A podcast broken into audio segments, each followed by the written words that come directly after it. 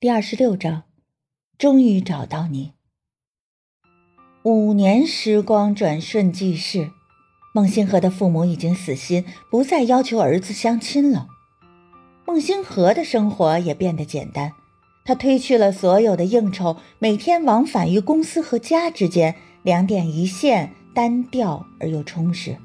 最近有新发现吗？又到了例行的询问环节。尽管结果是一次又一次的失望，可孟星河从不放弃，每天都会问一遍杨宽。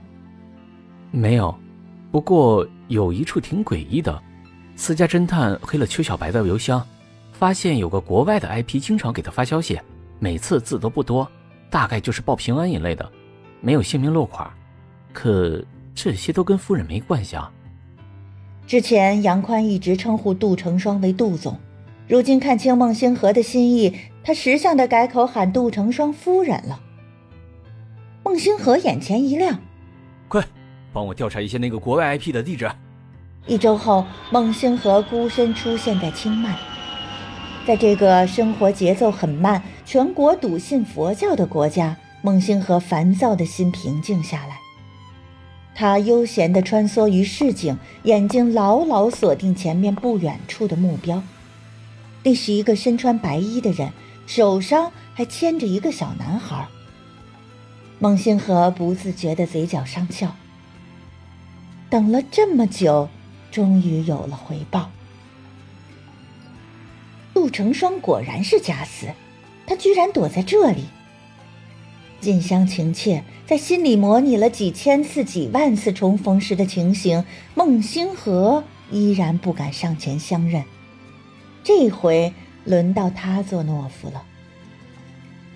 不知不觉的跟着杜成双来到一处公寓楼下，孟星河鼓足勇气正要现身，小男孩欢呼着扑到一个白人男子的怀里。孟星河脸上的笑容凝固了，这是什么情况？白人男子抱着小男孩走到杜成双面前，正笑眯眯的说着什么。由于角度问题，孟星河看不到杜成双的表情，可他能感受到谈话的气氛有多轻松温馨。这正是杜成双向往的平淡生活，难道这才是他消失多年的原因？孟星河攥紧拳头，就算是夺，他也要把杜成双夺回来。妈咪，那个男人好奇怪，一直在偷偷看咱们。小男孩一开口是流利标准的汉语，杜成双回头望去，整个人都愣住了。妈咪，看样子他也是中国人，是我们的同胞哦。小男孩乖乖巧巧地说：“从小到大，他一直对同胞怀有特别的好感，并以自己是炎黄子孙的身份感到自豪。虽然他压根儿不认识炎黄是谁。”缓了一小会儿，杜成双四肢解冻，他从白人男子怀中接过小男孩，压低声音说：“梦游，我们赶紧回家。”梦游也不多问，轻轻扭动了一下身子：“妈咪，放我下来吧，我自己可以走的。”白人男子笑了：“不公平，你为什么总让我抱你？”梦游朝他做了个鬼脸：“因为 Jason 有力气啊。”杰森是杜成双的邻居，平日没少照顾两母子。孟星河知道机不可失，赶紧追了过去，挡在杜成双的面前。成成双，是真的是你，我终于找到你了。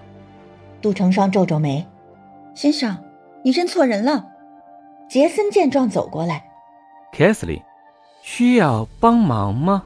杜成双的英文名字就叫凯瑟琳，孟星河更激动了。你还要否认吗，陈爽？我找你找的好辛苦，对不起，以以前都是我的错，我没跟段晨曦在一起，我都好多年没见到他了，我也没跟别人在一起，我不相信你会死，所以，所以我一直在等你，求，求你再给我一次机会，让。让我好好弥补之前的过错。天哪，我我都在说些什么？孟星河头一次这么语无伦次。杰森，我不认识这个人。杜成双抱起梦游，转身就走。孟星河想要去追，却被杰森拦住。杰森一米九的身高，体格健壮，站在孟星河面前就像是一堵墙。孟星河急中生智，高声喊着梦游的名字。杜成双脚步一顿，然后走得更快了。怀里的小家伙眼巴巴地问：“妈咪，那个同胞怎么会知道我的名字？”勉强笑了笑，杜成双胡乱解释道：“啊，肯定是他听到我喊你名字了。”梦游眨巴眨巴眼睛，可这一路上你并没有喊我的名字啊！杜成双心烦意乱，没再说话。梦游也懂事的不再追问了，他不想惹妈妈生气。我是凯瑟琳的丈夫，梦游的爸爸。为了摆脱杰森，孟星河焦急的解释着：“我跟凯瑟琳压根儿没离婚，你趁早死心吧。”杰森听得莫名其妙。我为什么要死心？两人正在纠缠时，有个白人女子远远喊着杰森的名字。杰森答应了一声，抛下孟星河，迎上女子，在对方的脸颊上亲热的吻了一下。孟星河回过神来，原来杰森不是杜成双的新欢。等他追进公寓，早就没了杜成双的影子。孟星河并不气馁。这么多年，他都等了，也不差这一会儿功夫。在公寓楼下找一处有树荫的地方，孟星河席地而坐。天气太热，地面上也是热烘烘的。孟星河只好又站起身，懒洋洋地靠在树干上。梦游趴着窗户向下看，吐了吐舌头：“妈咪，同胞守在楼下不走了。”